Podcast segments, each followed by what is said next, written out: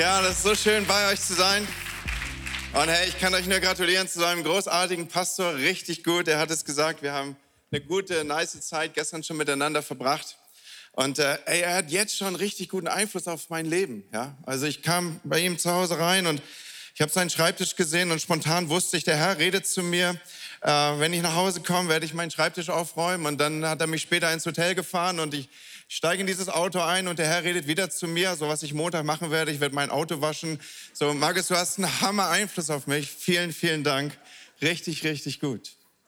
Und jetzt wollen wir zusammen in das Wort Gottes hineingehen und wir wollen Fortsetzung machen in dieser großartigen Themenreihe, die ihr schon begonnen habt. Pray habt ihr sie genannt. Und es ist immer gut, in dieser Weise unterwegs zu sein. Ich lese uns eine Textstelle am Anfang aus dem ersten Johannesevangelium, Verse, ab Vers ab Vers 21 aus dem Kapitel 3. Dort lesen wir, liebe Freunde, wenn unser Gewissen rein ist, können wir mit Zuversicht und mutig vor Gott treten. Da kommt wahrscheinlich dieser Song, da habe ich gedacht, mutig komme ich vor den Thron. Ist das so, ja? Ich keine Ahnung, müsst ihr mich mal aufklären, wenn das jemand weiß. Und dann heißt es hier weiter, und wir werden von ihm bekommen, was immer wir erbitten, weil wir ihm gehorchen und tun, was ihm Freude macht. Und so lautet sein Gebot, wir sollen an den Namen seines Sohnes, Jesus Christus, glauben und einander lieben, wie er uns aufgetragen hat. Wer die Gebote Gottes befolgt, der lebt in Gemeinschaft mit ihm und Gott ist in ihm. Hey, soweit mal das Wort von Gott. Und Heiliger Geist, jetzt bete ich, dass du zu uns redest und dass dein Wort uns erreicht, wo immer wir heute Morgen ja und wie immer wir an diesem Gottesdienst teilnehmen. Im Namen Jesu. Amen. Hey, Pray heißt eure Predigtserie, eure Predigtreihe. Ich habe es schon benannt und ich fand das so genial. Ich habe natürlich die Gelegenheit genommen, in das reinzuhorchen, was Pastor Markus gepredigt hat und er hat uns hingeführt, dass wir unsere Gebete richten an den Gott, der dieses Universum, der die Galaxien erschaffen hat.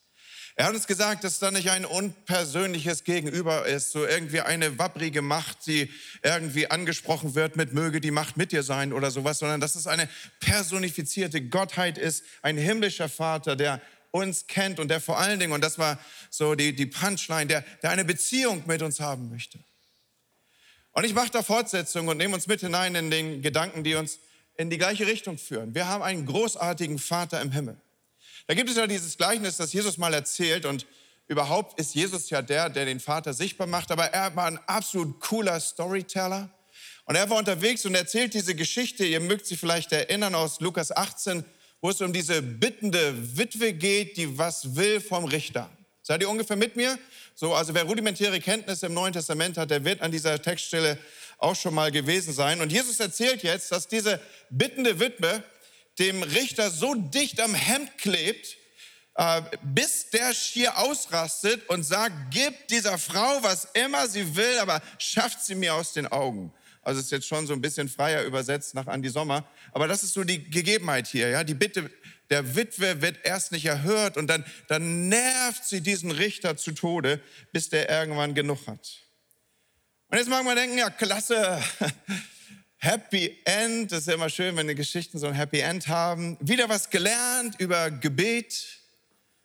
Und ich hoffe, dass ich jetzt in Sprache und Tonlage dass es mir gelingt, dir so ein bisschen einzutragen, dass ich hier mit dem Stilmittel des Sarkasmus arbeite. Äh, denn, denn wir lernen hier nicht daraus, dass wir Gott nur lang genug nerven müssen, bis wir irgendetwas kriegen würden, bis er sich irgendwann erbarmt. So nach dem Motto von nix kommt nix, das musst du dir schon selber schaffen, hilf dir selbst, dann hilft dir Gott, nerv ihn zu Tode und dann darfst du darauf hoffen, dass du am Ende was dabei bekommst. Also das ist nicht der Vergleichspunkt dieses Gleichnisses hier.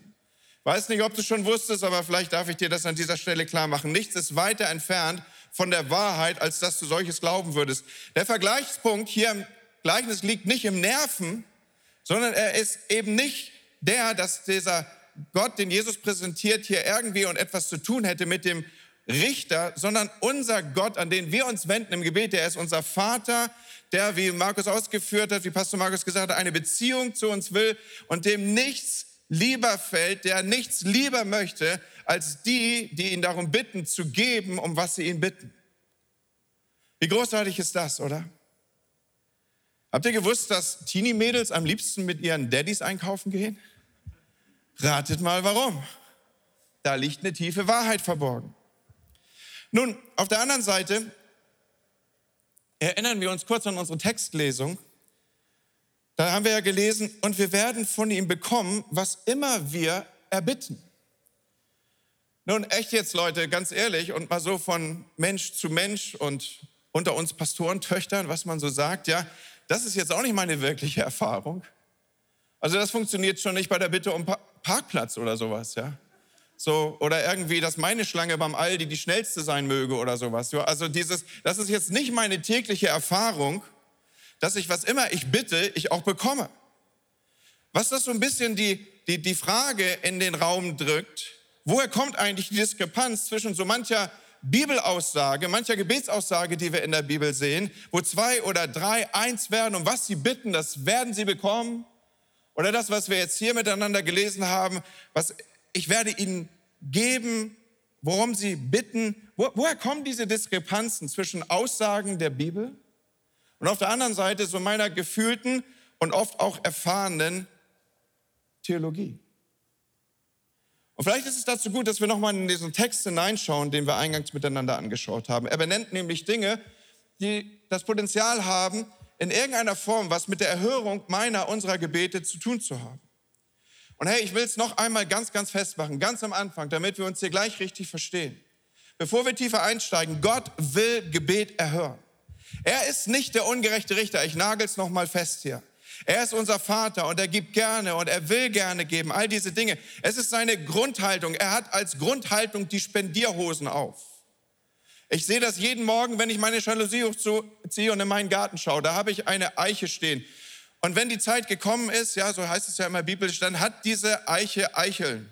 Und ich sage dir, so viele, dass ich damit eine Schweinezucht aufbauen könnte. Das predigt mir jedes Jahr aufs Neue. Gott ist ein Gott des Überflusses. Er gibt immer mehr als nötig. Er ist der, eine einzige Eiche, Eiche würde den Fortbestand dieses Baumes erhalten können. Aber stattdessen habe ich säckeweise davon, sodass ich mir eine Biotonne für nichts anderes gekauft und angemietet habe als für die Eicheln in meinem Garten.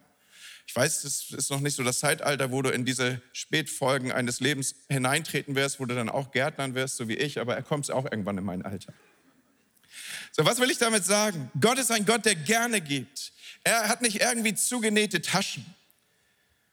Manchmal ist seine Antwort zugegebenermaßen einfach nein, aber er antwortet immer. Und wenn er nicht antwortet in der Weise, wie wir es vielleicht erleben, dann gibt es dafür Gründe und lass uns den mal ein paar Minuten nachspüren. Denn es gibt wohl auch Dinge, die der Erhörung eines Gebets entgegenstehen oder sie gar zurückhalten können.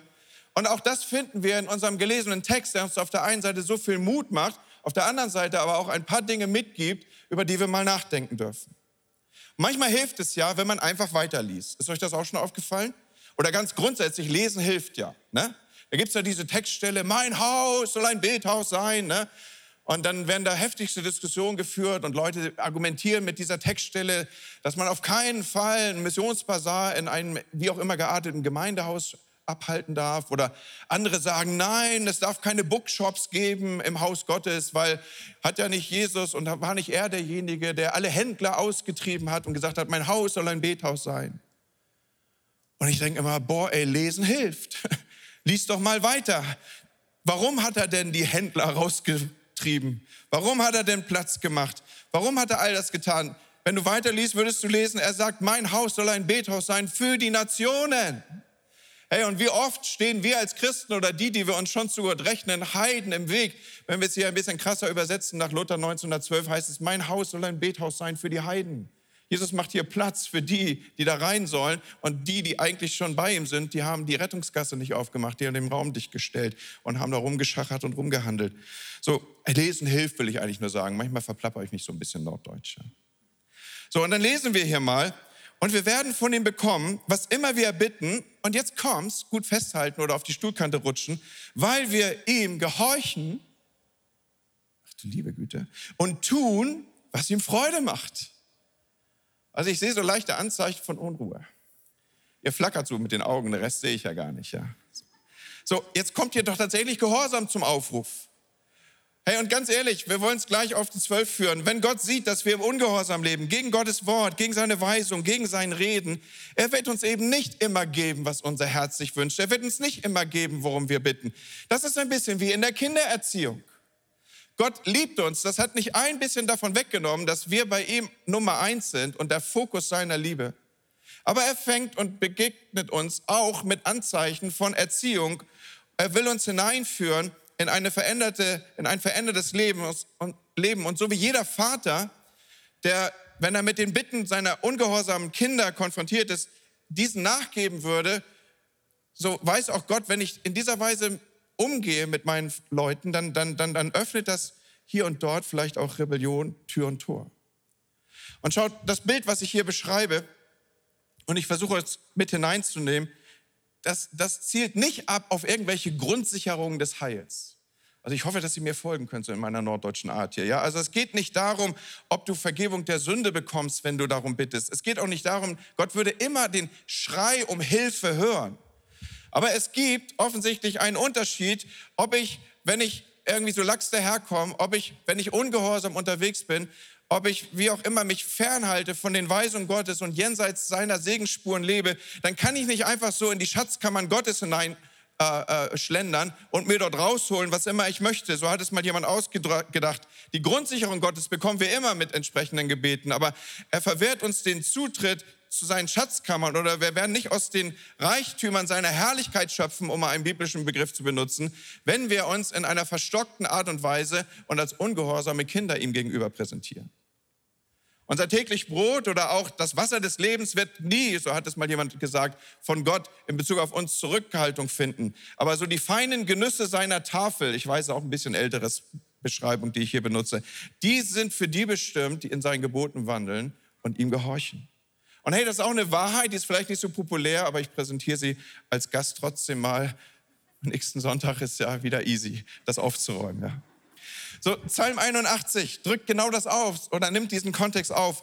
Da lesen wir, wenn mein Volk doch auf mich hören würde, sagt Gott hier. Wenn es doch auf meinen Wegen ginge, in kürzester Zeit würde ich ihnen die Feinde aus dem Weg räumen, würde es ernähren mit dem besten Weizen, würde es sättigen mit Honig aus dem Felsen. Aber, aber hier ist diese Konditionierung, wenn, wenn sie doch mal zuhören würden. Und hier ist wieder dieser Zusammenhang, wenn mein Volk auf mich hören würde. Und darf ich das so so, so, so in, unsere, in unsere Gemeinschaft hier hineinsprechen, Freunde. Ungehorsam ist ein Wegversperrer. Ungehorsam ist ein Wegversperrer in die Schatzkammern Gottes. Ungehorsam ist ein Wegversperrer in die tiefen Brunnen, in den Reichtum seiner Herrlichkeit. Und offensichtlich ist Ungehorsam ein Erhörungsverhinderer. Oder anders ausgedrückt ein Beter, der, wie wir es hier in unserer Textstelle vorgesetzt bekommen, der immer bittet, was er empfängt, der wird offensichtlich einen gehorsamen Geist haben. Und wir werden von ihm bekommen, was immer wir bitten, weil wir ihm gehorchen und tun, was ihm Freude macht. Wow, ist ganz schön still geworden hier. Lass uns noch etwas tiefer hineingehen in das Wort Gottes. Wir finden hier diesen Zusammenhang in Vers 23. Ich will ihn mal in der Übersetzung von Martin Luther benutzen. Hier steht, und das ist sein Gebot, dass wir glauben an den Namen seines Sohnes Jesus Christus und lieben uns untereinander, wie er uns das Gebot gegeben hat. Wenn wir in die Bibel hineinschauen, dann sehen wir noch eine weitere Konditionierung, die unsere Gebete und die Erhörung unserer Gebete stützt. Und das ist Glauben. Und ich will es aussprechen, offensichtlich ist die Erhörung unserer Gebete in irgendeiner Weise auch konditioniert durch unseren Glauben durch das Verhältnis unseres Glaubens. Und ich will das erklären. Ich bitte, dass wir an dieser Stelle noch nicht gleich zumachen, sondern lasst mich mal versuchen, euch da heranzuführen, was ich hier zum Ausdruck bringen will. Wir lesen zunächst nochmal aus Jakobus, dort in Kapitel 1, die Verse 5 bis 7. Wenn es irgendeinem von euch an Weisheit mangelt, dann soll er Gott darum bitten. Der gibt allen gerne und macht niemanden Vorwürfe. So wird ihm diese Weisheit geschenkt. Doch er soll voller Vertrauen bitten und keinesfalls zweifeln. Denn wer zweifelt, der ist wie eine Welle im Meer und vom Wind aufgepeitscht und hin und her geworfen. So jemand soll nicht meinen, dass er irgendetwas vom Herrn erhalte. Denn er ist in seinem Innersten ein gespaltener Mensch ohne festes Fundament in seinem Verhalten. Ja gut, das ist jetzt auch nicht die Textstelle, die man so zur Jahreslosung wählt, ne? aber, aber trotzdem hängt hier ja eine tiefe Wahrheit drin, die wir kurz entwickeln wollen. Ich weiß nicht, ob ihr euch auch schon dabei ertappt habt. Du betest für etwas Du legst Gott etwas hin. Oft starten wir ja unseren Tag so. Du begibst dich mit ihm zusammen auf ein Problem zu. Und dann gibst du es an ihn ab und gleichzeitig, oder kaum ist es ausgesprochen, ertappe ich mich dabei, dass ich anfange, das Problem selber zu lösen. Ich muss gestehen, das passiert mir dauernd. Es macht mich nämlich schier verrückt zu warten und darauf zu vertrauen. Vertrauen ist übrigens das gleiche griechische Wort wie Glauben, dass Gott die Sache regeln wird. Und Freunde, nochmal, lasst es mich so hineindübeln in unsere Gemeinschaft und unseres, unser Miteinander dieses Gottesdienstes. Wenn wir beten, dann lasst uns glauben und darauf vertrauen, dass Gott auch handelt. Und jetzt noch ein Wort zu den Glaubensakrobaten, die auch so durch unsere Gemeinden touren die manchmal dann so menschliche Trümmerstätten zurücklassen, wenn Menschen etwas im Gebet suchen und die ihnen dann auf die Schulter klopfen und sagen, ja, offensichtlich hast du nicht genug geglaubt. Das, wovon ich hier rede, ich rede nicht einer irgendwie gearteten Glaubensvermessenheit, das Wort. Was ich sage ist, lasst uns glauben. Und wenn ich sage, lasst uns glauben, dann meine ich das im Sinne von, lasst uns vertrauen. Nicht im Sinne einer Glaubensleistung. Und wir vertrauen dem, der gerne gibt. Wir vertrauen dem, der nicht mit zugenähten Taschen unterwegs ist. Wir vertrauen dem, in dessen Wesen ist es überschwänglich zu geben, der sagt, bittet mich und ihr werdet bekommen. An den richten wir und auf den bündeln wir, fokussieren wir unser Vertrauen. Ich meine also, wenn ich hier sage, lasst uns beten und glauben, lasst uns beten und vertrauen, dann meine ich das in dem Sinne, als dass wir nicht anfangen selber zu muddeln, als dass wir wirklich Gott überlassen, dass er den Job besser macht als wir. Dass wir unser Vertrauen nicht wegwerfen und darauf warten, dass es eine große Belohnung haben wird, denn das sagt das Wort Gottes ja auch.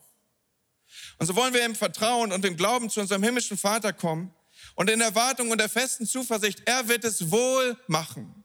Und ich weiß nicht, ob mir die Betonung hier in diesem Satz gelingt. Er wird es wohl machen. Das ist nicht so, na, vielleicht wird das wohl machen, sondern er wird es wohl machen. Das ist hier die Betonung. Und wir ehren Gott, indem wir ihm zutrauen, dass er es besser hinkriegt als wir. Wir ehren Gott durch Glauben. Wir ehren ihm, wenn wir ihm vertrauen. Es ist genauso wie im Natürlichen auch, wenn dein, wenn dein Kind zu dir kommt und es traut dir zu, dass du das Spielzeugauto, das Lego oder was auch immer, oder auch im größeren Bereich, dass du es hinkriegst, dann ehrt es dich damit. Ich bin immer stolz wie Harro, wenn ich was repariert kriege. Wenn irgend so ein kleiner Spöks im Gottesdienst auf mich zugelaufen kommt und, und äh, wir haben auch ein paar Kindergärten und wenn ich durch die Kindergärten gehe, ja, ich, ich gehe da durch und, ich bin immer Opa. Ich weiß auch nicht, muss man sich auch erstmal abfinden mit der Rolle, ja, aber, aber dann bringen die mir ihr Spielzeug ne? und, dann, und dann bin ich stolz wie Bolle, wenn ich das repariert kriege. Sie trauen mir zu, sie vertrauen mir, dass ich es hinbekomme. Und so geht es Gott, wenn du ihm das, was dein Problem ist, in die Hände legst und ihm vertraust, größer als auf deine eigenen Möglichkeiten und Kenntnisse, dass er es auch hinbekommt. So eine Konditionierung in Bezug auf erhörliches Gebet ist also Gott zuzutrauen, dass er es machen wird und zwar besser, als du es selber hinkriegen könntest in deinem Rumprobieren. Und schau mal, Vertrauen kann wachsen, so wie Glaube wachsen kann. Und es geschieht nicht durch durch gewaltsames Festhalten an, an Aussagen aus der Bibel, die man dann mantraartig wiederholt, bis man irgendwie in so einer Endlosschleife ist und alle Welt, die einem begegnet, denkt, der ist auch ein bisschen gaga. Sondern Vertrauen und damit auch Glaube wächst aus der Beziehung. Tiefes Vertrauen und größeres Vertrauen, größerer Glaube entwickelt sich durch die immer tiefer werdende Beziehung zu unserem Vater im Himmel. Und je besser und je mehr und je tiefer ich ihn kenne, desto eher bin ich bereit, Dinge an ihn abzugeben, desto stärker bin ich äh, äh, ermutigt, Sachen auch, die ich selber nicht geregelt kriege, ihm zu Füßen zu legen und zu sagen, Papa, mach du. Es ist aus dieser Beziehung heraus. Und ich habe angefangen, für mich das wie ein, wie ein Bekenntnis zu sprechen. Wisst ihr, so als, als Pastor oder Seniorpastor, wie ich es bin, eines der häufigsten Gebete, die Pastoren sprechen, auch in diesen Tagen und schon davor, ist, Herr, schmeiß Hirn vom Himmel. Kennt ihr das? So, Gott, ich habe keine Ahnung, hilf mir, mach irgendwas. Heiliger Geist, du hast gesagt, dass du Ratgeber bist. Jetzt komm mal an die Burg. Erzähl mal, was los ist. Und so habe ich das zu, zu einer Art Bekenntnis für mich gemacht. So, also hier heißt es ja in dem Text, den wir gelesen haben von Jakobus, wenn es irgendjemand um Weisheit an Weisheit mangelt. Und ich sage mal, hier, hier, hier, mir mangelt total an Weisheit, ja. So, aber was immer du da einsetzen magst, also ich spreche es wie ein Bekenntnis und, und ich spreche es hier auch mal so rein, vielleicht willst du dich da anschließen. Wenn es irgendetwas fehlt, Gott, wenn es mir an irgendetwas fehlt, dann will ich dich darum bitten. Denn du gibst gerne und ich will dir dabei vertrauen und werd nicht zweifeln. Ich vertraue darauf, du weißt es besser, du bist sowieso stärker, du bist der Möglichmacher Du kannst hineinreden in Dinge, die nicht sind, dass sie seien. Du schaffst durch dein Wort. Gott, ich vertraue es dir. Du kriegst es denn. Ich gebe dir meine Last. Ich gebe dir mein Problem. Ich gebe dir mein Gebetsanliegen. Jetzt haben wir also schon zwei Dinge, die unsere Erhörung konditionieren. Das eine ist, dass wir uns aufhalten in den Weisungen Gottes, dass wir gehorsam sind. Das zweite ist, dass wir eben, wenn wir das Gebet gesprochen haben, auch zutrauen, das zu tun und nicht weitermuddeln oder so tun, als müssten wir jetzt die Lösung für das Problem sein, sondern wir ehren ihn dadurch, dass wir ihm vertrauen. Und eine dritte Voraussetzung entdecke ich hier in unserer kleinen Textstelle, auf die wir zugehen werden. Das erste haben wir ja schon miteinander jetzt äh, geteilt. Lesen hilft, weil wir ihm gehorchen und tun, was ihm Freude macht. Und das Weitere steckt hier auch verborgen wie in einer Art Doppelpunkt in unserem Text. Wir haben ja gelesen, dass wir eben glauben sollen, dass wir dieses Vertrauen investieren sollen. Und jetzt geht es weiter. Dieser Doppelpunkt der Gebote, das, was hier zum Aufruf kommt. Wir, wir sollen tun, was ihm ehrt. Und jetzt kommt ja im Folgenden das, was ihn ehrt. Und was ihn ehrt, ist eben, wir, wir, wir, wir glauben ihm. Und was ihn weiter ehrt, ist, das entnehmen wir hier dieser Textstelle, ist, dass wir einander lieben. Bon, Point, Topic, was auch immer. Punkt Nummer drei. Wenn du mitschreibst, ist das jetzt ein Grund, einen Absatz zu machen. Dritter Punkt. Neben Gehorsam und Vertrauen sind offensichtlich bereinigte und versöhnte und geregelte Beziehungen, das Zueinander und das Miteinander ein Schlüssel zu erhörlichen Gebeten. Hört, hört. Oder Jesus hätte gesagt, wahrlich, wahrlich. Oder was man da jetzt so benennen kann. Ja, so in irgendeiner Form kann man dem mal jetzt Ausdruck geben. Jetzt mal gut aufpassen, Freunde. Hier lesen wir nämlich in Matthäus 5, wenn du also deine Opfergabe zum Altar bringst und dir fällt dort ein, dass jemand dir etwas vorzuwerfen hat, dann lass dein Opfer mal Tat zurück und geh zu deinem Mitmenschen und versöhn dich mit ihm und danach bring Gott dein Opfer dar. Nun, früher, das Opfergeschehen war eine Form der Anbetung, eine Form des Gebets. Und Petrus ergreift diesen Zusammenhang auf, dass offensichtlich, wenn wir äh, beten, dass, dass offensichtlich unsere Gebete gehindert sein können durch mitmenschliche äh, Unordnung, indem er uns auf einen folgenden Tatbestand zuführt. In 1. Petrus 3, Vers 7 lesen wir, ebenso gilt für euch Männer, das ist jetzt der Punkt, wo die Männer sich mal gerade hinsetzen dürfen, euer Verhalten gegenüber euren Frauen soll von Achtung geprägt sein. Begegnet ihnen verständnisvoll, denn sie sind die Schwächeren. Und vergesst nicht, dass sie wie ihr das ewige Leben von Gott geschenkt bekommen haben, damit Jetzt nicht das Handy rausholen, ne? sondern jetzt schon aufpassen hier. Damit eure Gebete nicht vergeblich sind. Was ist denn das für eine krasse Nummer, oder? Hey, real man. Hast du gewusst, dass deine Gebete vergeblich sein können, wenn du zu Hause rumpolterst? Ja, sagst du, Pastor, aber hier, du bist doch hier so bibelfest und so, ich bin doch das Haupt. Ich sage doch, wo es lang geht. Ich mache doch hier, wo ich bin, da ist vorne. Wenn ich geradeaus sage, dann ist da geradeaus. Haben wir schon miteinander geteilt. Lesen hilft, oder? Du bist das Haupt, wie Christus das Haupt ist der Gemeinde. Was macht Christus denn? Er versorgt sie, die Gemeinde, kümmert sich um sie, stattet sie mit allen aus, was sie braucht, er pflegt sie, er baut sie auf, er ermutigt sie, er glaubt an sie, er cheerleadert sie, er gibt ihr Leben für sie. Also wenn irgendeiner von euch daraus ableitet, ich darf hier Shovi sein, dann hat er irgendwie den Schuss nicht gehört. Damit deine Gebete nicht gehindert sind. Ich glaube, manchmal wird unterschätzen total, wie sehr Gott daran interessiert ist, wie wir miteinander umgehen. Er sagt ja sogar mal an einer Stelle, das soll das Erkennungszeichen sein für seine Jünger, wie sie miteinander umgehen. Das Bild, was die Bibel für das Miteinander von Christen und das Haus Gottes benutzt, ist das der Familie. Wir werden in diese Familie hineingeboren. Es ist seine Familie. Er, er hütet diese seine Familie. Es, es ist ein anderes Bild, es, es, es ist seine Braut. Es ist für ihn das Kostbarste überhaupt. Aber wenn wir bei diesem Bild der Familie stehen bleiben, dann, dann ist es seine Familie, weil er der Vater ist. Er ist das Oberhaupt. Er ist das Haupt dieser Familie. Und er möchte uns lehren, dass unsere Beziehung mit ihm in Verbindung steht zu den Beziehungen, die wir untereinander haben. Ich will sichtbar machen, was ich hier ausdrücken will. Du kannst nicht sagen, ich liebe Jesus und die Gemeinde findest du doof. Das funktioniert nicht. Weil Jesus ist das Haupt und wir sind der Leib. Und du kannst nicht das Haupt lieben und den Leib nicht. Oder anders ausgedrückt, du kannst das Haupt nicht vom Leib trennen. Und du kannst das Haupt auch nie lieber haben als den Körper. Und das könnte ich jetzt durch eine Fülle von Textstellen untermauern. Jesus sagt einmal, was ihr einem meiner Brüder und Schwestern getan habt, das habt ihr mir, das haben wir ihm getan. Also wie du mit deinem Nächsten umgehst, wie du mit deiner Schwester, wie du mit deinem Bruder umgehst, das nimmt Jesus im Sinne des Wortes persönlich.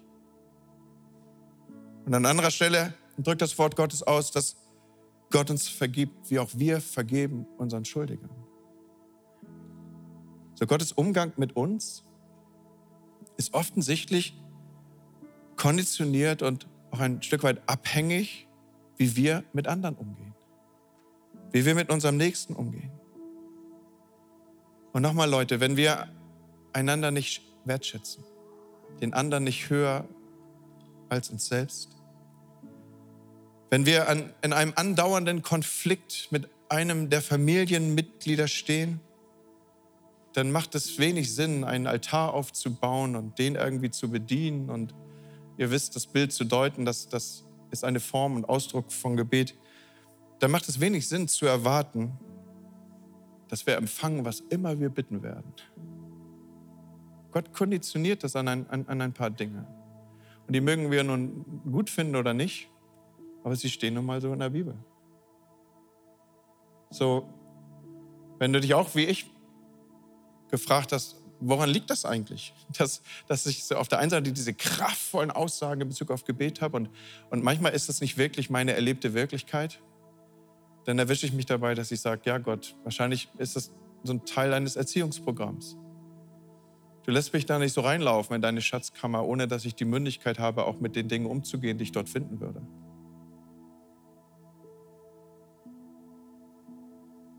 Offensichtlich wünschst du dir so sehr, dass ich dir tief vertraue, Gott. Und du bist viel mehr an der Beziehung zu mir interessiert, als dass du irgendwie mein guter Gabenonkel bist. Vertrauen wächst aus der Beziehung. Eine weitere Kondition in Bezug auf erhörliches Gebet. Das dritte hier ist, Gott, du bist offensichtlich viel mehr daran interessiert als ich oft wie ich mit den Menschen umgehe um mich herum. In 1. Johannes 2, Vers 9 steht eine krasse Aussage. Wenn nun jemand behauptet, im Licht zu leben, hasst aber seinen Bruder oder seine Schwester, dann lebt er in Wirklichkeit immer noch in der Finsternis. Und nun weiß ich auch, Leute, dass das Leben nicht immer so gleichförmig ist. Und dass es ja oft auch Momente gibt, wo du sagst, liegt, liegt nicht an mir. Ich würde ja gerne. Es gibt wirklich Menschen, die wollen nicht. Dann gilt der Grundsatz, so viel an dir liegt. Lebt mit ihnen in Frieden. Nun, ich finde, das war schon ziemlich krass bis hierher. Wir haben jetzt drei Punkte herausgefunden, die das Potenzial haben, unser Gebet zu hindern. Und, und äh, Klar, es zu erwarten, auch vor dem Hintergrund der fortgeschrittenen Zeit, dass der Pastor jetzt zum Ende kommen würde. Aber ich will mal sagen, one more thing, ja, so ein bisschen wie Steve Jobs, ja. One more thing. Ein letzter Gedanke. Und ich nehme ihn auch aus der Textstelle, die wir eingangs gelesen haben. Und was immer wir bitten, empfangen wir von ihm, weil wir seine Gebote halten. Und wer seine Gebote hält, bleibt in ihm und er in ihm. Oder Luther übersetzt, und wer seine Gebote hält, bleibt in ihm und er in ihm. So, da doppeln sich Dinge. Und offensichtlich will der Heilige Geist hier nochmal etwas nachlegen. Und ich habe mir überlegt, wie erkläre ich denn das? Was ist das denn, dieses in ihm bleiben? Und vielleicht wird dir zu Hause ein besseres Beispiel dazu einfallen, aber meine Gedanken, die, die gingen zu diesem Begriff des Zuhauses, zu den Begriffen, die wir mit Heimat umschließen. Wer, wer, wer Gottes Wort liebt und hält, von dem heißt es, er bleibt in Gott. Und ich glaube, das ist gewissermaßen jemand, der Gott zu seinem Zuhause gemacht hat, zu seiner Heimstatt. Kennt noch einer von euch dieses alte Wort, Heimstatt? Er ist in ihm verborgen, geborgen, wie in einem Zuhause. Und hey, das, das sind so Dinge, die, die mich berühren, weil das ist so mein Gebet, dass ich sage, Gott, ich will diesen Umgang mit dir. Ich will in dir bleiben und du in mir. Ich will, ich will in diesem Kontext verborgen sein, dass du mein Zuhause, dass du meine letzte Heimat, dass du meine Heimstatt, dass du mein, meine, mein, mein Finale bist. Ich will in dir verborgen sein, geborgen in dir. Und wenn wir das so zum Aufruf bringen, dann, dann schwingen die Dinge schon auf, dass es um ganz, ganz vertrauten Umgang geht, dass es um Intimität geht, der Rede, um Intimität des Austausches. Ich, ich mache dir nichts mehr vor und du machst mir nichts mehr vor. Ich verberge nichts vor dir und du verbirgst nicht vor mir. Und dann kommen wir in diese Konditionierung, die offensichtlich Mose hatte. In 1. Mose 18 ist davon die Rede, wo Gott sagt, sollte ich vor ihm irgendetwas verbergen suchen. Ich werde ihm sagen, was ich denke. Und an solch einem Ort, wenn wir in ihm bleiben und seine Worte in uns, dann, dann können wir bitten, was wir wollen und wir werden es bekommen. Es ist so ein bisschen, als hätten wir bei Gott Kühlschrankrechte. Wir laufen, wir, wir wollen was und wir, wir, gehen auf ihn zu. Wir, Papa ist da. Er, er sieht, wie wir uns bedienen aus den Schatzkammern seines Reichtums. Und übrigens, Intimität führt immer zur Multiplikation, zur Fruchtbarkeit und zur Vermehrung. So, was, was wollen wir mitnehmen aus, aus dieser kleinen Predigt hier? Nummer eins, wir haben einen Gott mit unglaublichen Möglichkeiten. Er ist der Schöpfer der Galaxien, er ist der himmlische Vater, er wünscht sich eine Beziehung mit uns. Er will uns gerne geben. Er ist nicht der Richter, der zurückhält. Wir müssen ihn nicht totnerven. Es ist keine Leistung, die wir erbringen müssen. Aber wenn wir sehen, dass zwischen unserer Erhörung und dem Erleben der Erhörung eine, eine Diskrepanz ist, dann dürfen wir hineinhorchen und sagen, Gott, gibt es Anteile, wo ich vielleicht durch Ungehorsam einen, einen, einen Wegversperrer in deine Reichtümer aufgestellt habe?